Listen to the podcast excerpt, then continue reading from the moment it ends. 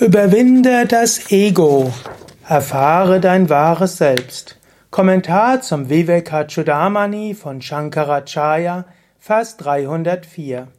Shankara schreibt, Wenn das Ich-Gefühl vollständig verschwunden ist und die verschiedenen damit verbundenen Vorstellungen überwunden sind, findet man durch die Erkenntnis des innersten Wesens zur Wahrheit, das bin ich Idam Aham Asmi. Oder auf Sanskrit Ahamat Yuanta Nivritya Tatkrita Nana Vikalpa Samritya Pratyak Tattva Vivekadidam Aham Asmiti Vrindate Tattvam. Ich-Gefühl. Ahamata, er sagt auf Sanskrit, durch das vollständige Verschwinden verschwinden, Nivriti, Atyanta vollständig, durch das vollständige Verschwinden des Ego, Ahama. Dadurch äh, kommt, äh, und wenn alle Gedanken und Vorstellungen verschwinden, also wenn das Beenden ist der durch das Ego, Tat hervorgebrachten Krita, Nana, Gedanken und Vorstellungen, wodurch durch die Erforschung, Unterscheidung Viveka der inneren Pratyanch Wirklichkeit Tattva. Idam, da kommt das Absolute. Aham, ich, Asmi, bin. Iti, so geschieht es. Vindate, dass man findet. Tattva, die Wahrheit. An was ist die Wahrheit? Ah, idam, das, Aham, bin, Asmi, oder Aham, ich, Asmi, bin. Idam aham asmi. Das bin ich. Das könntest du auch so innerlich sagen. Idam aham asmi. Idam aham asmi. Das ist ähnlich wie Aham Brahma asmi. Soham. Idam aham asmi. Das bin ich. Und wie kommst du eben dort? Aufhören des Ego. Und wie hört das Ego auf? Da hat er ja die letzten Phase so viele Tipps gegeben. Ego hört auf, ne, indem du die verschiedenen Gedanken und Vorstellungen überwindest, indem du mit einer Buddhi darauf achtest, wie du dich damit identifizierst. Körper ist da, Körper hat seine Höhen und seine Tiefen, er ist gesund und krank, er ist warm, er ist kalt und so weiter. Er ist mal durstig, er ist mal hungrig, verbunden mit Prana, Lebensenergie, mal mehr Lebensenergie, mal weniger Lebensenergie. Aber das ist der Körper. Du bist nicht der Körper. Und dann gibt es hast du den Geist. Geist hat Emotionen, Geist hat Gefühle, Geist produziert Gedanken. Die kannst du auch nicht ganz abstellen, aber du kannst aufhören, dich damit zu identifizieren. In dem Moment, wo du aufhörst, dich zu identifizieren mit dem Geist, wird vieles leichter und vieles wird schöner. Daher löse dich von der Identifikation mit dem Geist und dann erfährst du dein wahres Wesen. Ja, so sagt er hier, und in dem Maße, in dem dein Ich-Gefühl stärker verschwindet, erfährst du mehr dein eigenes Selbst. Es ist nicht nur alles oder nichts, sondern es geht schrittweise.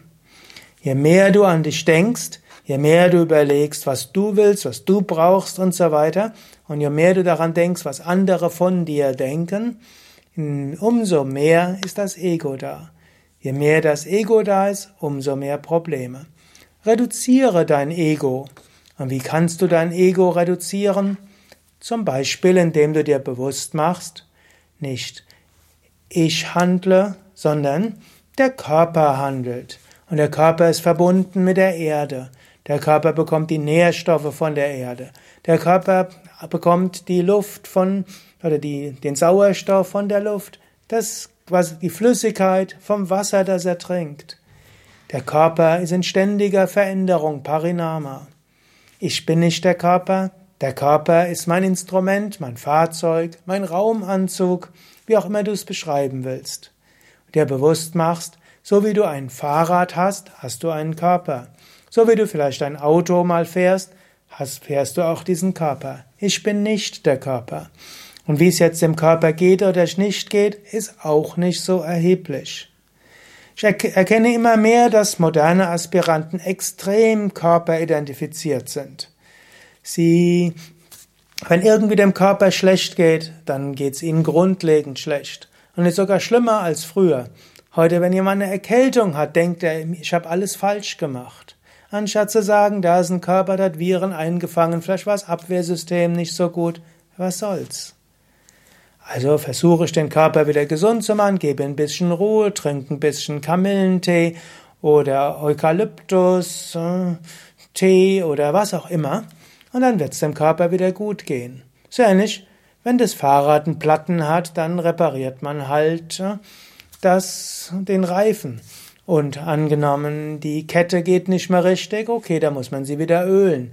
Und angenommen, der Bremszug funktioniert nicht richtig, muss man die Bremsen neu einstellen, neuen Bremszug nehmen. Genauso auch, ist der Körper krank? Gut, dann tun wir halt was mit ihm. Und genauso die Psyche.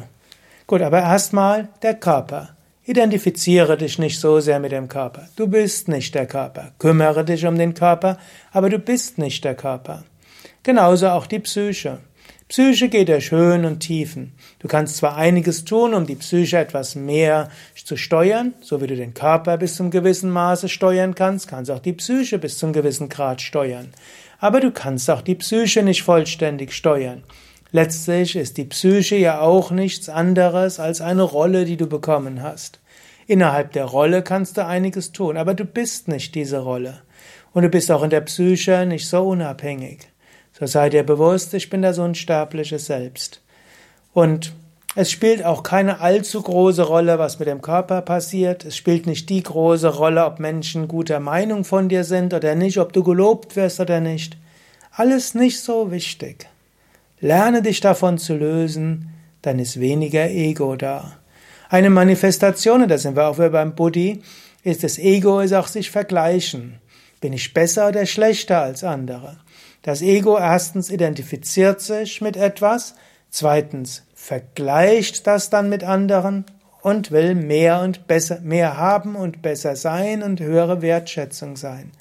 Erkenne das, löse dich davon, überwinde das Ego.